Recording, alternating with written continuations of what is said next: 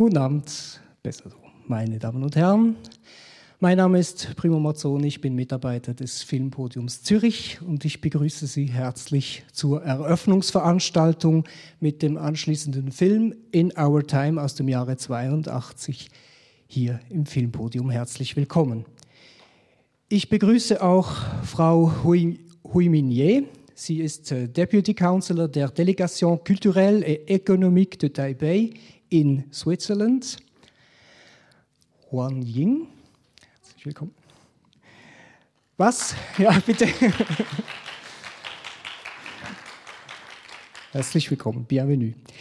Der heutige Abend, die Eröffnungsveranstaltung gestaltet sich so. Wir werden zunächst äh, ungefähr 20 Minuten ein Referat hören der, äh, der Kuratorengruppe des TBA Film Collectives, die diese Reihe für uns zusammengestellt hat.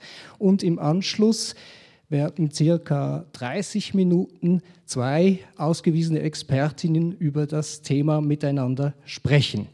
Ich stelle sie Ihnen gleich vor. Es ist äh, Frau Simona Grano. Sie ist Sinologin am Asien-Orient-Institut der Universität Zürich, eine Taiwan-Expertin. Und Nathalie Böhler, Filmwissenschaftlerin und freie Kulturjournalistin mit unter anderem Schwergewicht Kino in Südostasien. Während diese Reihe, die heute beginnt und den ganzen Sommer dauert bis und mit 19. September, werden hier 26 Langfilme und ein Kurzfilm über die Leinwand äh, flimmern aus den Jahren 1962 bis 2007. Dass das möglich wurde, verdanken wir einem Kuratorenteam, dem TBA Film Collective, bestehend aus Natalia Schmid, die heute leider nicht anwesend ist, Federico Chavez, der da ist. Wo ist er? Ah, herzlich willkommen. Und Lorenzo Berardelli, den Sie gleich näher kennenlernen. Er hat nämlich schon vor vier Jahren hier für uns die Hongkong-Filmreihe, exakt vor vier Jahren hat das hier angefangen, die Hongkong-Filmreihe kuratiert und dann gleich mit seinen Kollegen angefangen, an dieser Reihe zu arbeiten. Ja, Sie haben richtig gehört, so viel Arbeit war das auch. Und jetzt ist es endlich da.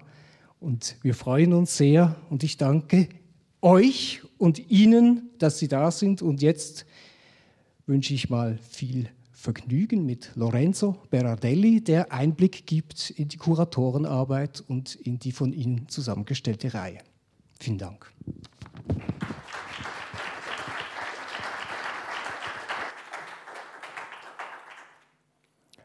Vielen Dank, schönen guten Abend und herzlich willkommen zu dieser Eröffnungsveranstaltung zur Taiwan Cinema Filmreihe. Wir freuen uns sehr, dass Sie heute Abend äh, nach Taiwan mit uns reisen und nicht etwa in Europa im Fußball versumpfen. Als erstes möchten wir uns herzlich bedanken beim Ministry of Culture Taiwan Taiwan Film and Audiovisual Institute und Taiwan Cinema Toolkit, die uns bei der Realisierung dieser Filmreihe tatkräftig unterstützt haben. Einen großen Dank gilt auch der Delegation culturelle et économique de Taipei in Switzerland, die uns ihre Filmsammlung ausgeliehen hat. Wie auch äh, der Kulturabteilung Taipei, Vertretung in Berlin, über die wir mit dem Kulturministerium in äh, Taiwan kommuniziert haben. Außerdem bedanken wir uns dem Zürcher Verein Ananasli, äh, der uns beim Vorgehen der Projektantragsstellung beratend zur Seite stand und in den letzten Wochen kräftig die Werbetrommel gerührt hat. Zudem freuen wir uns sehr, dass im Anschluss an unsere Einführung äh, Dr. Simona Grano und Dr. Nathalie Böhler ein Gespräch im Hinblick auf den Film In Our Time führen werden. Herzlichen Dank dafür. Wie kam es zu dieser Filmreihe? Nach der Kuratierung von Hongkong Kino für das Filmpodium 2017 gründete ich mit KollegInnen das TBA Film Collective, Es ist ein Filmverein, der äh, Filmreihen kuratiert und insbesondere jenes Schaffen in den Fokus rückt, das in, öffentlichen, äh, in der öffentlichen Wahrnehmung wie auch im filmwissenschaftlichen Diskurs untervertreten ist. Den Anstoß zur Taiwan-Filmreihe gab die neue Restauration des außergewöhnlichen taiwanischsprachigen Low-Budget Martial Arts Film Vengeance of the Phoenix Sisters aus dem Jahre 1968, den wir Ihnen im September mit einer Videoeinführung vom Taiwan Film Institute präsentieren. Auch wenn wir selbst keine persönliche Verbindung zu Taiwan haben, war es insbesondere unsere sinnephile Leidenschaft, gepaart mit Neugierde, das unbekannte taiwanische Filmschaffen zu entdecken. Bis die Reihe nun aber endlich hier im Filmpodium angelangte, verstrichen knapp vier Jahre. Was nicht nur an Covid-19, sondern auch am nötigen Aufbau eines Netzwerks und einer teils schwierigen Rechte- und Filmkopiensituation lag. Generell fiel uns auf, dass äh, Taiwan-Filmfestivals in Europa vor allem zeitgenössische Filme zeigen. Außerdem wussten wir, dass ähm, Programmkinos im deutschsprachigen Raum äh, zu den bekannten Filmemachenden wie Ho Xiaxian, Edward Young, Ang Lee oder Tsai Ming Liang äh, bereits Retrospektiven durchführten. Wir wollten mit unserem Partnerkino Filmpodium jedoch die einmalige Gelegenheit packen, eine historische Filmreihe zu erarbeiten, ohne Anspruch auf Vollständigkeit, jedoch mit dem Anspruch, uns nicht nur auf die formalen und inhaltlichen Aspekte zu konzentrieren, sondern Filme auszuwählen, die in enger Verbindung zu gesellschaftlichen, wirtschaftlichen oder technologischen Umbrüchen stehen und damit die wechselhaften Verstrickungen von Taiwans Geschichte berücksichtigen. Um unsere Arbeit zu erleichtern, stellten wir uns drei Regeln auf.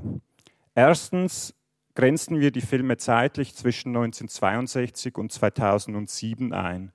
1962, weil dann mit Typhoon der erste taiwanische Artfilm produziert wurde und das Jahr 2007 als Endpunkt, weil dieses bezeichnend für einen Generationenwechsel im Taiwan-Cinema ist. Zweitens, nur ein Film pro Regisseurin, damit nicht nur international gefeierte Filmemachende, sondern auch unbekanntere zum Zuge kommen.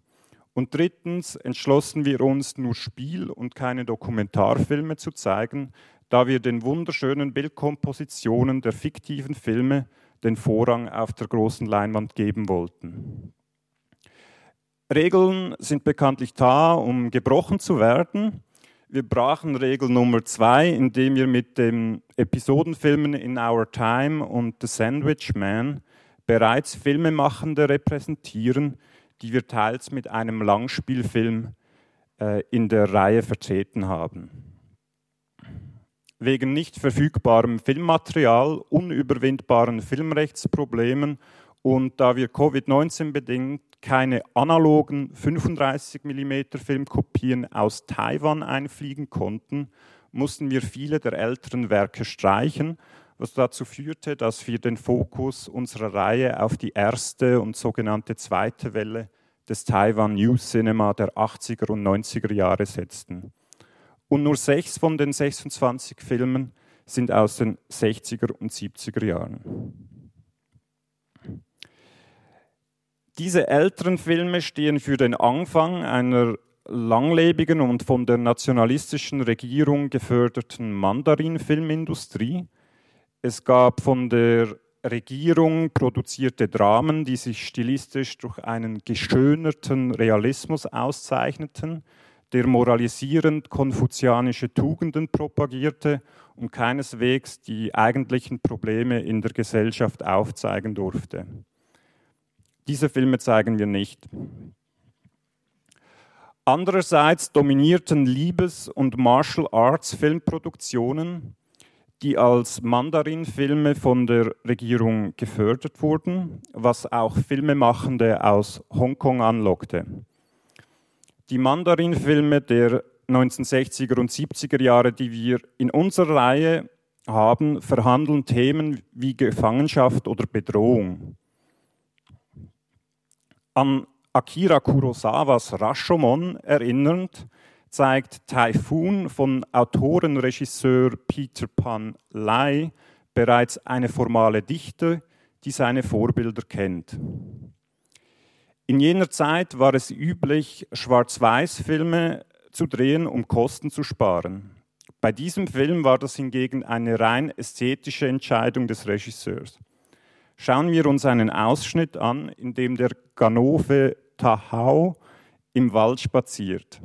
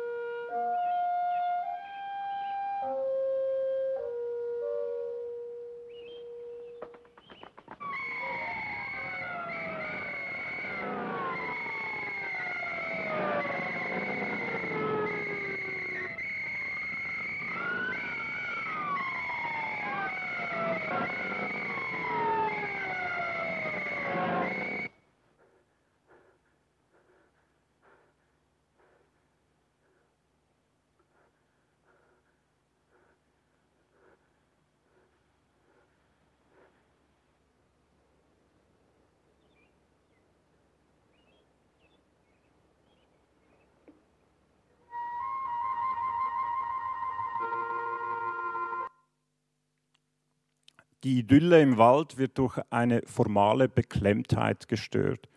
Die Schwarz-Weiß-Landschaft wird Sinnbild seiner Psyche und zu einem qualvollen Gefängnis, dem der Ganove Tahau zu entkommen versucht. Diese mit Sirenen und Pfeifentöne unterlegte Sequenz hinterlässt auch einen paranoiden Eindruck, der die traumatische Erfahrung Taiwans des sogenannten weißen Terrors evoziert. Der weiße Terror steht für die Unterdrückung von Oppositionellen in den 50er und 60er Jahren, in denen Teile der Bevölkerung für ihre wahre, aber auch nur unterstellte Opposition zur Kuomintang-Regierung verhaftet oder erschossen wurden. Im Film Execution in Autumn von Lee Sing rufen Handschellen, Fesseln, Ketten und Peitschen die Zeit des weißen Terrors in Erinnerung. Komplett im Studio gedreht, zeigt er eine überhöhte Künstlichkeit, die zusammen mit beengenden Bildkompositionen eine erstickende und patriarchalische Ordnung impliziert. Sie steht als Metapher für Taiwans damalige Gesellschaft in einem autoritären Regime unter dem Kriegsrecht.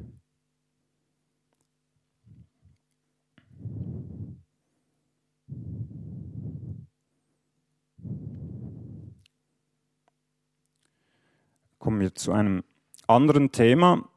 Die Volksrepublik China verbietet Filme mit Queer-Themen und auch in Hongkong weht ein anderer Wind, seitdem das vor einem Jahr erlassene Gesetz zur nationalen Sicherheit bis in die Filmzensurregelungen vordrang.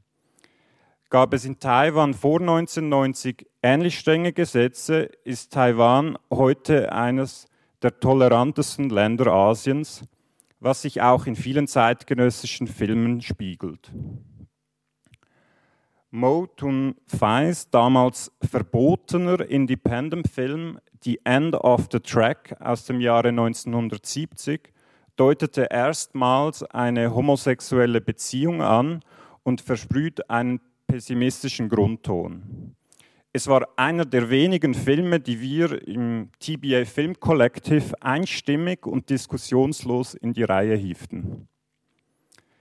Der andere Film Outcasts von Yu Kang Ping aus dem Jahre 1986 ist hingegen der erste in Taiwan kommerziell veröffentlichte Film, der explizit ein Queer-Thema behandelt. Melodramatische Stereotype, der 80er-Soundtrack und die zensurbedingten Lücken in der Handlung machen den Film zu einem eindrücklichen Zeitdokument.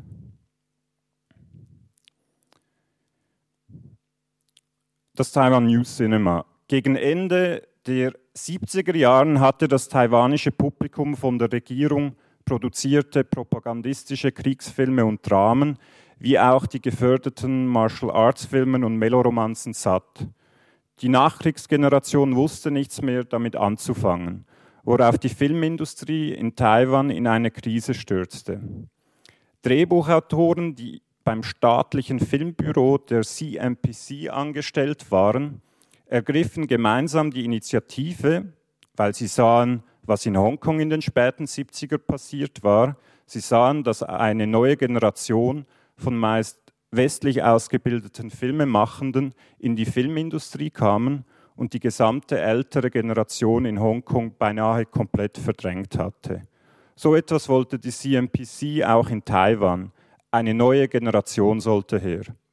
Sie entschieden sich, neue Regisseure zu fördern und sie dachten, der beste Weg sei es, Episodenfilme wie In Our Time zu realisieren.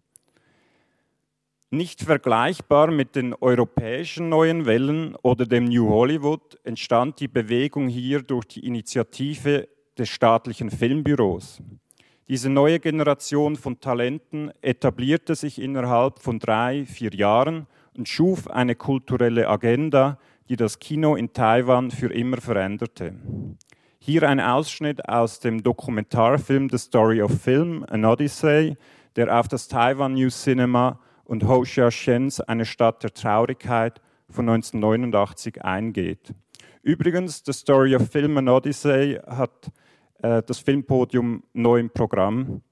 Kann ich es Ihnen nur empfehlen. 一九八二年啊，八八零年代初，呃，台湾的政治有很大的改变，从一个少数的导演开始有一些钱，或者是拿到国家的一些补助，就开始拍 啊，没有明星的电影，啊啊，可以拍历史了。那时候社会开放了，可以拍生活了，可以拍乡土文学了。开始你知道吧？就拍一个非常地域性的电影。当然，呃呃，那个时候就出现了侯孝贤这一批呃新导。Along with Edward Yang, Hu Shen used film to stare intensely at Taiwanese society. This is his movie City of Sadness.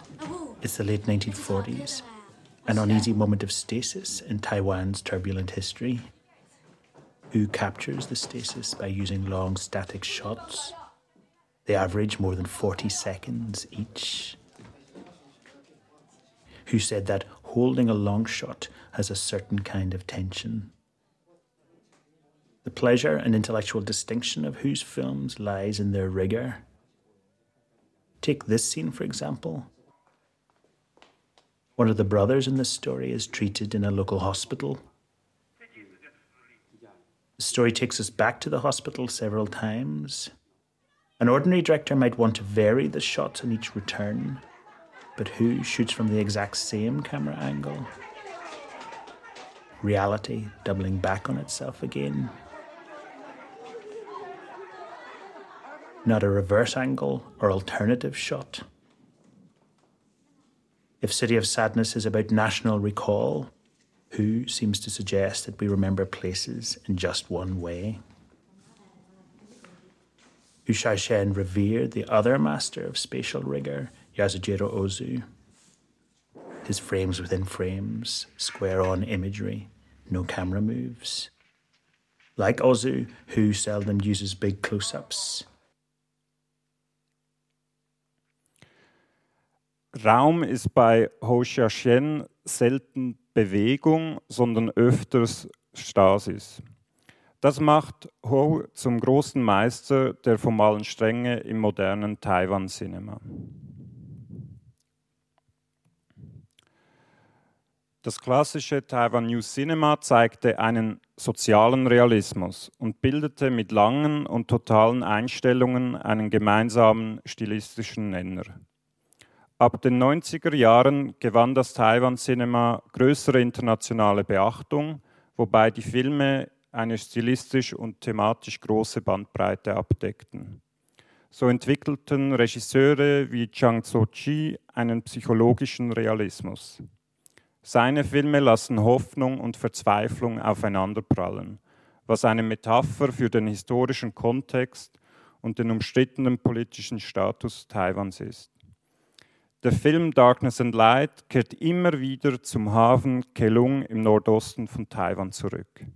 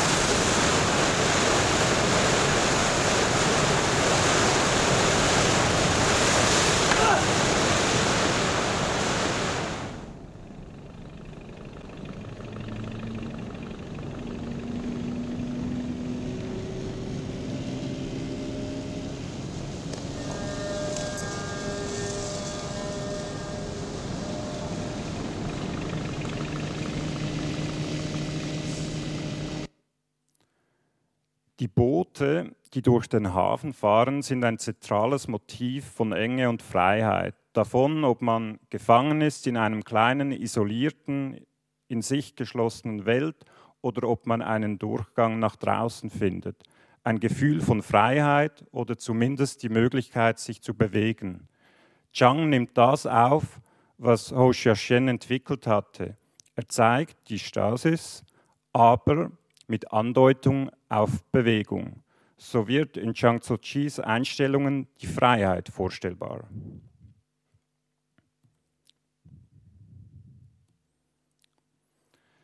Auch wenn ich Ihnen noch einiges mehr erzählen und auf weitere Filme eingehen könnte, muss ich hier einen Schlusspunkt finden, damit Sie sich einen detaillierteren Überblick über die gesamte Filmreihe machen können, bitte ich Sie, den Einführungstext im Programmheft wie auch die einzelnen Filmbeschriebe auf der Webseite zu lesen. Gerne mache ich Sie ferner auf zwei Termine aufmerksam. Am 29. August können wir mit dem Regisseur Stan Lai sprechen und am 5. September besucht uns die Regisseurin Chen Xinging für eine Diskussion. Wir bedanken uns an dieser Stelle auch beim Filmpodium, das uns das Vertrauen geschenkt hat, diese Filmreihe zu kuratieren, wie auch dem Förderverein Lumière, der uns ermöglicht, Gäste einzuladen. Und nun freue ich mich auf das Gespräch zwischen Simona Grano und Nathalie Böhler. Im Anschluss stehen Sie und das TBA Film Collective gerne für Fragen zur Verfügung. Ich danke für Ihre Aufmerksamkeit.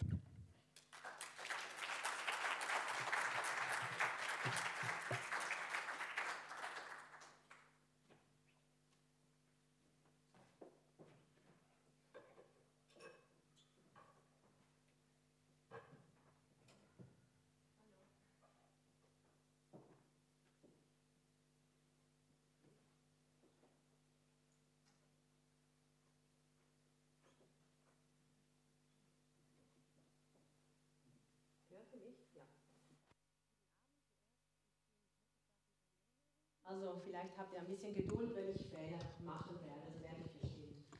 Vielleicht gebe ich euch zuerst einen kleinen äh, Einblick, was wir auch dann in den Film sehen werden, weshalb ich denke, vielleicht auf die politische und auch soziale Ebene so viele Veränderungen gekommen sind und äh, das vielleicht uns alle ein bisschen mehr Einblick gibt.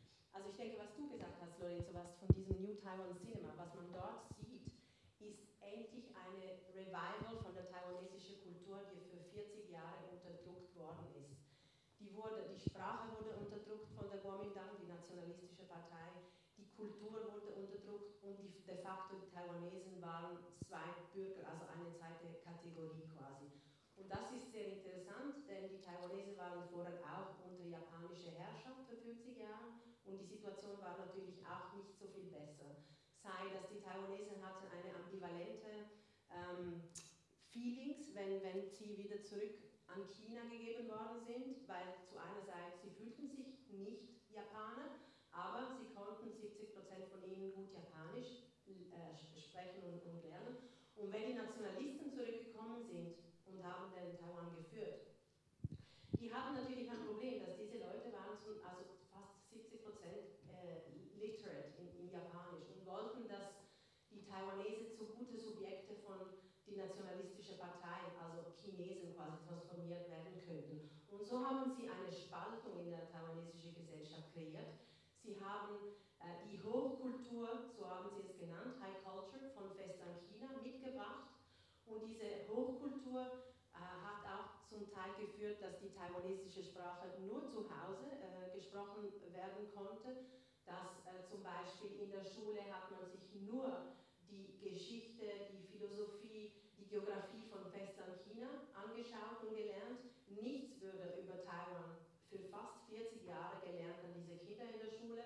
Sie mussten das Gedanken und Ideen von Sun Yat-sen, Vater von von China lernen und so weiter. Und das hat natürlich, die Idee war, dass sie wollten eigentlich eine homogene Gesellschaft kreieren, aber in der Tat haben sie genau das Gegenteil kreiert. Das sieht man auch in diesem Film A City of Sadness von Hou Xiaoxian. Der geht genau zurück zu dieser Zeit von dieser, äh, es gab ein, ein Incident, 228 Incident, das war ein Tag in 47, weil die Nationalisten sind geflohen natürlich vom Bürgerkrieg mit Mao innerhalb vier Jahren.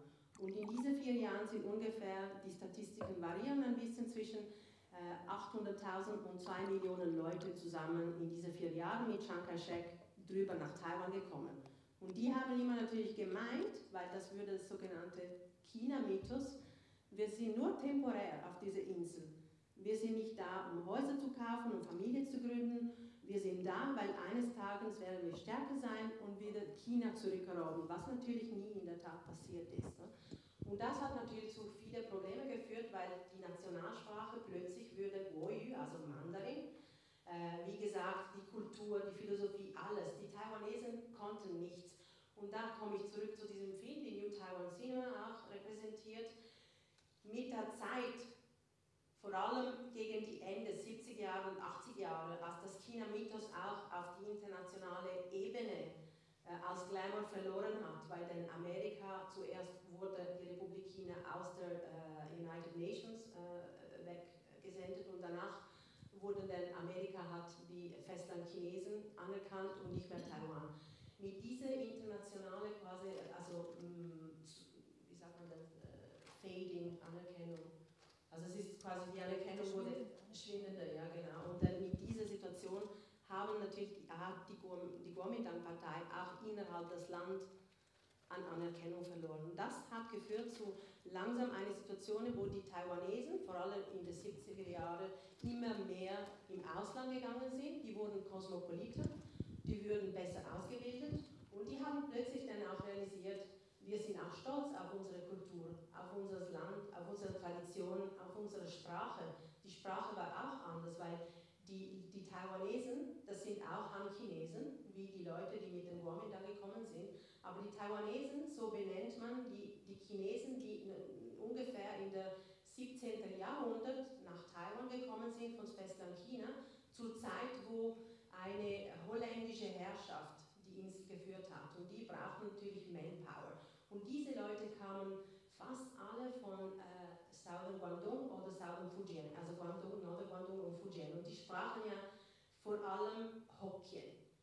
Und deswegen wurde Hockey mit der Zeit auch eine trotzige Geste gegen die Kuomintang an politischen Kundgebungen zum Beispiel. Es ist eine ganz spannende Geschichte, aber ich würde jetzt vielleicht ein bisschen ab über den Film sprechen lassen. Sorry, I get carried away. Die Geschichte Auf, gar keinen Fall sorry sagen. Danke für diese sehr umfangreiche und sehr detaillierte Einführung in die Geschichte Taiwans, die neue Geschichte. Ich glaube, das hat uns jetzt einen sehr guten Eindruck gegeben, wie komplex die Geschehnisse dort waren und aus wie vielen ähm, Einflüssen sich die Identität zusammengesetzt hat und heute noch zusammensetzt.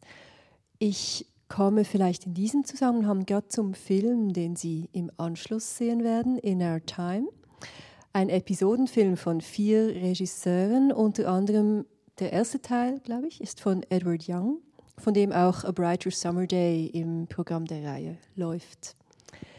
Es ist ein Coming-of-Age-Film, könnte man sagen. Also Coming-of-Age ist das klassische Genre eigentlich aus dem US-amerikanischen Kino, in dem die Entwickl Entwicklungsgeschichte einer jungen Person geschildert wird. In Our Time beginnt in den 1950er, 60er Jahren, 50ern, glaube ich, mit einer Geschichte aus einer Kindheit. Ein zweiter Teil schildert die Geschichte eines jungen Mädchens einige Jahre später. Dann folgt ein Student in den 70er Jahren. Und die letzte Episode, da stehen wir in den frühen 80er Jahren und beobachten ein junges Ehepaar, das gerade in die erste eigene gemeinsame Wohnung gezogen ist. Es ist also eine Art Entwicklungsgeschichte, aber sehr hybrid. Und das finde ich passt gut zu dieser Hybridität der taiwanesischen Identität. Die Entwicklung ist auf verschiedene Menschen aufgesplittert, auf verschiedene Geschlechter und auf verschiedene Lebensalter. Und schlussendlich steht es zur Frage, ob die Erwachsenen oder die jungen Erwachsenen dann wirklich schon so erwachsen sind. Das will ich jetzt aber nicht vorwegnehmen. Ähm, das sehen Sie dann im Laufe des Films. Die Geschichte umfasst also mehrere Jahrzehnte und passend zu all diesen Geschehnissen der Zeitgeschichte können Sie auch im Film beobachten, wie sich zum Beispiel das Stadtbild ändert. Simona Grano hat den japanischen Einfluss hervorgehoben, der auch, glaube ich, wirklich sehr ähm, prägend war für den Alltag. Sie beobachten dann in diesem Film und auch in weiteren Filmen aus derselben Zeit, die auch in der Reihe laufen, die Interieurs der Wohnungen. Wir sind da sehr in geschlossenen Räumen, beginnt die Geschichte. Also sehr stark in Innenräumen. Es gibt fast keine Außenblicke. Wir sind sehr oft im Wohnzimmer, im Schlafzimmer dieser Familie mit dem kleinen Jungen. Und es ist teilweise fast ein bisschen klaustrophobisch. Es gibt viele Linien, die das Bild durchschneiden, ganz strenge, so horizontale, vertikale Linien. Es stehen immer Möbelstücke im Weg oder Trennwände. Und ähm, oft sind die Interieurs auch japanisch angehaucht. Also es gibt oft diese Reispapierwände, die die Räume trennen. Ähm, vor allem auch in anderen Filmen aus den 80er Jahren in Taiwan. Im Laufe der Zeit, im Laufe des Films werden Sie sehen, wie sich das Stadtbild ändert. Also im Zuge der Industrialisierung und der Modernisierung Taiwans ist dann in der letzten Episode das Stadtbild schon ganz anders. Es ist so eine Mietskaserne aus den 70er Jahren, sehr ähm, schlicht gehalten, mit viel Beton und eigentlich eine ganz andere Welt als am ersten Teil des Films. Genau. Passend zur Identitätsfrage geht es auch immer um das Innen und das Außen. Die Leute sind entweder in den Räumen drin und wie gesagt, es gibt fast keine Außenblicke zu Beginn des Films. Von der Landschaft Taiwans sieht man wenig bis nichts. Bis in der letzten Episode, wo wir auch die Stadt sehen, und auch die wirkt, wirkt, aber eng, also passend zu dem Motiv, wovon wir schon in der schönen Einführung gehört haben, Enge und Freiheit. Genau. Die Figuren haben dann auch das Problem, nicht mehr in die Wohnung hineinzukommen. Ich will jetzt hier nicht zu viel spoilern, aber ich glaube, das sind alles gute ähm, Sinnbilder und Motive für dieses Dazugehören, nicht dazugehören, eingeschlossen sein, aber hinaus wollen. Also Sie finden das wirklich in vielen Filmen der Reihe wieder. Genau. Sie finden auch sonst viele Elemente der neuen Welle, die andere neue Wellen widerspiegeln. Wir haben zwar gehört, dass die neue Welle Taiwans von der Förderung her, von der Finanzierung her gänzlich anders gelagert ist als zum Beispiel neue Wellen in Frankreich, äh, in Italien und so weiter. Formal gesehen gibt es aber schon Dinge, die stark erinnern, also die gedeckten Farben, ähm, die Geschichten über kleine Leute in Anführungs- und Schlusszeichen, also Probleme, Alltagssorgen von ganz gewöhnlichen Leuten im Gegensatz zum eben zum Genre-Kino, wie Lorenzo ausgeführt hat, von früher, wo es oft um andere gesellschaftliche Schichten geht. Hier können wir Einflüsse erkennen aus Europa. Zu dieser Zeit kam die VHS-Kassette auf in Asien, Südostasien und Ostasien. Ähm, und das war ein großer Sprung in der Filmrezeption. Das heißt, die Leute hatten hier überhaupt die Möglichkeit, Filme zu sehen aus ganz anderen Teilen der Welt. Im Gegensatz zu früher, wo man wirklich an ein Festival musste oder die Filme im Kino sehen können musste, was viel schwieriger war. Genau. Wir erkennen darum jetzt auch auf der filmischen Ebene viele, viele Einflüsse. Also eben, wie gesagt, teilweise die Interieurs erinnern vielleicht sogar an Osu, Osu Yasujiro aus Japan. Ähm, der Sozialrealismus, dieses Element in den Geschichten an Filme des Neorealismus, allen voran. Und es ist interessant, dass diese Entwicklung auch in vielen anderen Ländern Asiens und auch Südostasiens vor allem zu dieser Zeit stattgefunden hat. Also eine Abkehr vom Genre-Kino mit einem recht formelhaften Kino, recht formelhafte Geschichten, viele Kostümfilme, Komödien, ähm, hin zu diesem eben mehr alltagsinteressierten Kino. Genau. Ähm, ja, ich gebe den Ball mal zurück an Simone. Vielleicht gerade bezogen auf den Film, den wir nachher sehen, gibt es konkrete Stellen, die dir in den Sinn kommen, wo man diesen, diesen Wandel, diesen gesellschaftlichen auch gut sieht? Ich bin nicht so die gute Expertin im Kino, jetzt äh, so beobachten, wie ihr es macht als Experte, aber vielleicht das Einzige, was ich vorher auch erwähnt habe, was man sieht, was man in der Schule lernt. Das ist, was wir vorher gesprochen haben, dass es vielleicht in der dritten Episode werdet ihr plötzlich in den 70er, 70er Jahren sehen, wie in einer Universität die Studenten eine äh, Lektion über Philosophie lernen und die lernen natürlich dann klassische Themen, die äh, aus China, also Spessland China und natürlich keine, äh, in dem Sinn macht es auch Sinn, aber keine ähm, Subjekte aus Taiwan. Oder? Und noch kurz zurück, falls wir noch ein paar Minuten haben über das Thema Identität. Äh, ich wollte nur vorher erwähnen, dass diese Recuperation von der eigenen Identität, das sieht man nicht nur in Filmen, aber ich würde sagen, das ist ein allgemeines Phänomen, das zu dieser Zeit, in den 70er Jahren, sieht man plötzlich in die Literatur, da gibt es eine Bewegung, Shantu Wenxue, wie eine ähm, Home Literature. Das sieht man in der Politik, das sieht man in der Gesellschaft, das sieht man allgemein. Äh, Taiwan hat auch Ureinwohner, die eigentlich die einzigen Ureinwohner sind keine Chinesen, sondern sind Aboriginal People of Austronesian Origins. Entschuldigung, das kann ich nur auf Englisch sagen. Und da sieht man zum Beispiel in diese Jahre auch dort eine Reklamation von ihrer Rechte. Also das heißt, das sind ja parallele Phänomene, die natürlich noch mehr zu dem Thema von der Komplexität, von der Identität der Taiwanese führen. Die Ureinwohner wurden später auch politisiert in der Politik, genau um die Differenz, um die Abgrenzung von China zu markieren zu sagen, wir sind nicht nur Chinesen ursprünglich, wir, sind, wir haben die Ureinwohner. Also sie, die Komplexität von, der, von das Thema Identität sieht man immer wieder in diese taiwanesischen Filme, inklusive City of Sadness. Und das ist etwas, was Taiwan bis zu heute begleitet, in der Politik zum Beispiel. Oder? Und das ist sehr interessant, weil da sieht man auch, Taiwan ist sehr speziell. Ich glaube, es ist eines der einzigen Länder auf dieser Welt, wo man sich eigentlich geteilt, die Identität Äh, nicht wegen ethnischer Gründe zum Beispiel, sondern Time of Arrival on the Island. Wer ist zuerst gekommen, wer ist später gekommen, oder? Im Sinne von 98 Prozent der Leute sind ja doch Han-Chinesen. Nur 2 Prozent sind Ureinwohner, die, die geblieben sind. Und diese Chinesen, die, die fühlten sich ganz lange anders, später gekommen sind mit Chiang Kai-shek und die, die vorher da waren. Aber dann kam ein Präsident, der vor kurzem gestorben ist, äh, ein bisschen wie das Vater von Taiwan konsideriert, Li Danghui. Und der hat dann mit der Zeit, da war ein Taiwanese, der bis er 20 war, viel besser Japanisch reden konnte und Taiwanesisch, aber fast kein Mandarin. Der hat gesagt, wir müssen eine neue Definition für unsere Gesellschaft finden, damit wir diese Spaltung, diese Trennung, die wir im Land haben, heilen können. Das, das war Taiwan, der New Taiwanese. Wir sind alle Taiwanesen. Ist egal, wer vorher gekommen ist und wer nachher gekommen ist.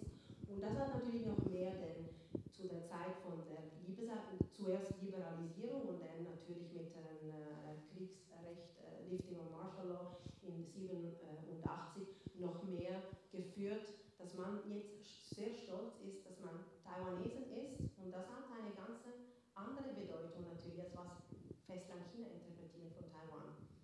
Entschuldigung für diese jetzt ein bisschen politische Richtung, aber ich finde, das sehen wir oft in diese Filme auch. Sie kriegen auch einen schönen Überblick darüber, wenn Sie mehrere Filme der Reihe sehen, also von den ganz frühen bis zu den wirklich ähm, denen, die noch nicht so lange her gemacht worden sind. Genau. Ähm, ich möchte noch auf ein Motiv zu sprechen kommen, gerade auch im Zug dieser Identitätsfrage und dieser Entwicklungsfrage, und das ist das Motiv der Kindheit. Im sehr schönen Text im Programmheft ähm, hat Lorenzo ausgeführt, dass ein besonderes Merkmal neuen, des neuen taiwanesischen Kinos ist, dass, sie sehr, dass das Kino sehr rückgewandt ist. Also anders als in vielen anderen Ländern, wo man auf die ähm, Gegenwart sich stark konzentriert. In filmischen neuen Wellen geht es sehr oft hier darum, die Vergangenheit zu imaginieren und auch neu zu imaginieren. Also wirklich am Beispiel vieler, vieler Kinderfiguren und auch Jugendlichen ähm, sich wie rückwirkend vorzustellen, wie könnte die Vergangenheit erlebt worden sein. Unabhängig von all den Ideologien, verschiedenen Nationalitäten, verschiedenen Einflüssen und auch Zwängen, kann man so sagen, glaube ich, die vorgeherrscht haben. Und ich finde es sehr interessant, dass man dafür Kinderfiguren gewählt hat, die einerseits sehr, sehr unmittelbar das alles miterleben und sehr bei sich sind, aber auch einfach dadurch, dass sie Kinder sind und sich entwickeln, immer sehr stark in diesem Werden begriffen sind. Also sie sind zugleich da, so wie sie sind, und ähm, entwickeln sich aber laufend und sind dem Ganzen auch sehr ausgesetzt. Also sie sind ein relativ schwaches Glied der ganzen gesellschaftlichen Kette. Ich finde das sehr, ähm, das kristallisiert sich sehr schön heraus. Sie haben, wie gesagt, In Our Time heute Abend, aber auch The Sandwich Man, wo das Motiv der Kindheit auftaucht. A Brighter Summer Day, auch im Programm. Und ähm, Growing Up, genau, wo es dann auch um die Adoleszenz geht, also um die späteren Jahre der Kindheit. Und das so zu ähm, quer zu lesen durch das ganze Programm hindurch, finde ich eine sehr schöne Gelegenheit.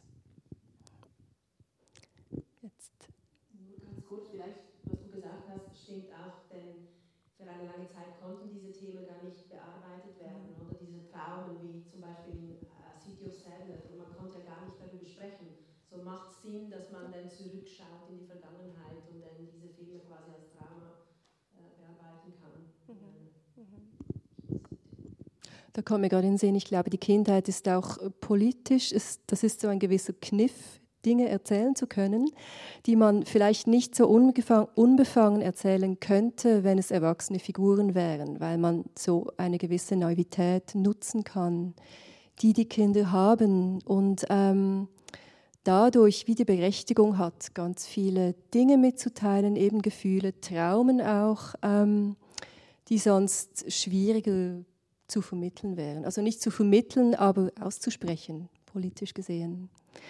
Ja. Kriegen ein Zeichen. Ist das?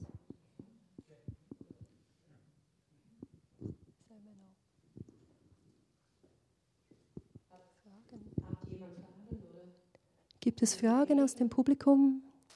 Kommentare?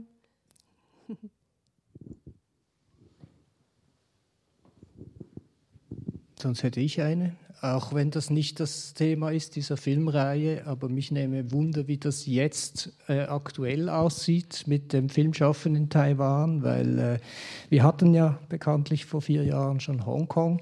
Hongkong als eigenständiges Kino ist äh, verschwunden unterdessen, wegen der, weil einfach das dieselben äh, Vorschriften, Zensuren wie China logischerweise, logischerweise zählen, also nicht mehr so eigenständige Filme werden mehr, mehr, gemacht. Wie ist das jetzt in Taiwan? Kann, kann man in Taiwan Filme drehen, wie man will, oder müsste man die auch dem chinesischen Filmboard vorweisen?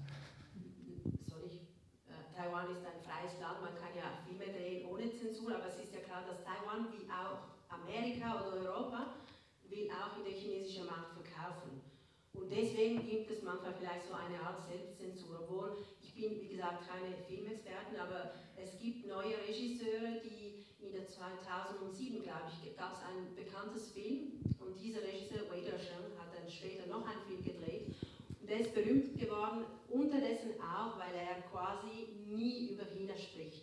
Er zeigt in seinen Filmen Ureinwohner und die Geschichte von den Ureinwohnern und die, Japan die japanische Herrschaft oder er zeigt zwischen äh, Back and Forth, die Zukunft und heute, als die Japaner weggegangen sind, auf eine Art sehr emotionale Szene mit diesen Schiffen und dann, was heute diese Legacy noch spielt. Also es ist ein freies Land, man kann alles machen, aber ich würde nur kurz und bündig sagen, es ist ja klar, dass jeder, der Filme macht, das sehen wir auch in der NBA und Sport, will in China verkaufen, oder? Und mhm. diesen Film, Cake Number 7, wurde in China verboten zum Beispiel. Es war ein Bestseller in Taiwan. Ja, ich meine, es gab ja auch diese äh, Vorfälle, dass also in Taipei, also Taiwan gab es, gibt es immer noch ein sehr wichtiges Filmfestival, internationales Filmfestival, das auch für das chinesische Filmschaffen sehr wichtig war, aber äh, die chinesischen Filmemacher dürfen ihre Filme dort nicht mehr einreichen. Also das ist ja auch das läuft natürlich zusammen mit der sehr angespannten politischen Situation im Moment. Je, je angespannter, je schlimmer sind auch die Beziehungen, vor allem weil jetzt Taiwan hat eine Präsidentin, die zur, äh, sagen wir ein bisschen simplifizieren, zu die Pro-Independenz-Partei gehört. Oder? Und das sieht China mit Zorn im Auge. Ja, bitte. Sie müssen einfach laut sprechen, wir dürfen kein Mikrofon rumgeben. Ich gebe mir Mühe. Äh, vielen Dank für die sehr spannende Einführung.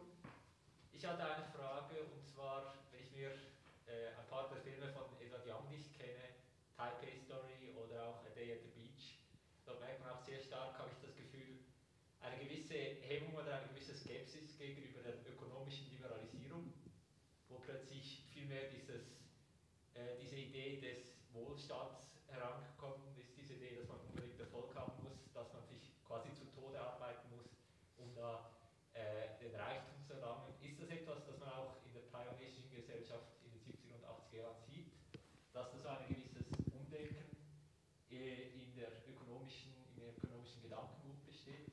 Oder ist das jetzt vielleicht eher etwas, das Edward Young sehr beschäftigt, aber die Gesellschaft vielleicht ein bisschen weniger? Es ist mir immer wöhler, die Frage zu beantworten, weil ich jetzt den Film kenne ich leider nicht. Wie gesagt, leider habe hab ich mich eher auf die Politik, aber das ist eine interessante Frage. Klar, die Wechsel von der Gesellschaft auch auf der politischen und ökonomischen Niveau war so schnell, hat so ziemlich auch natürlich mit Backing von Amerika stattgefunden, dass ich könnte mir schon vorstellen, dass eine gewisse Alienation oder von vielleicht nicht von jeder in der Gesellschaft, es gibt natürlich auch die, die profitieren, aber dass gewisse Leute, die quasi zurückgeblieben sind, das so sehen könnten, könnte ich mir ganz gut vorstellen. Heutzutage sieht man auch einen gewissen Stress auf die Kinder zum Beispiel. Es gibt diese Bushi-Bälle, wo diese Kinder gehen müssen, weil sie noch mehr arbeiten müssen und gut sein müssen. Das ist nicht in Taiwan, es gibt auch in Japan, aber diese, diesen Druck von der Gesellschaft ist, ist natürlich ein bekanntes Phänomen. So von dem her, obwohl ich jetzt den Film nicht kenne, kann ich mir gut vorstellen, dass das, dass das wirklich so war. ich verweise hier noch also auf, auf den Film im Programm The Sandwich Man. Gehen Sie den schauen, weil der hat mich sehr beeindruckt in dieser Hinsicht. Es sind drei Episoden und es geht sehr stark um diese Fragen, also die Leistungsgesellschaft, die Liberalisierung, die wirtschaftliche und auch die Modernisierung. Ähm, die erste Episode handelt von eben dem Sandwichman. Der hat so, ist so ein kleiner, junger Familienvater, Kleinfamilie, ähm, ohne Einkommen und er schafft sich dann selber einen Job. Er tut sich so halt so ein Sandwich-Plakat zu. Das muss er selber basteln. Er muss ein, sein Kostüm auch selber nähen und mit dem läuft er dann durch die Straßen der Stadt. Und es ist schon fast eine, es ist schon fast schmerzhaft. Es ist wie eine Karikatur ähm, halt dieser modernen Konsumgesellschaft, des Kapitalismus. Es klappt überhaupt nicht so gut, wie er sich das vorgestellt hat, dann mit dieser Werbung und er findet dann zum Glück aber eine andere Beschäftigung. Und es gibt auch eine zweite Episode, wo zwei Vertreter ähm, Dampfkochtöpfe verkaufen. Es ist eine Riesenkampagne und sie reisen mit diesen Dampfkochtöpfen durchs ganze Land und es ist, ähm, hält überhaupt nicht, was es verspricht. Also es sind so sehr kurze, sehr pointierte Erzählungen, wo es, ich glaube, um dieses Thema geht, was Sie ansprechen. Wahrscheinlich ganz anders als in den Filmen, die Sie erwähnt haben, aber auch sehr sehenswert.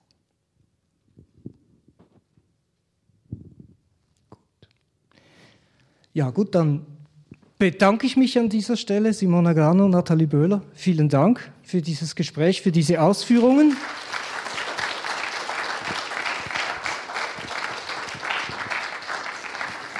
Und wie gesagt, ähm, die beiden und das TBA-Kollektiv sind auch nach dem Film noch äh, ansprechbar draußen im Foyer oder vor dem Kino.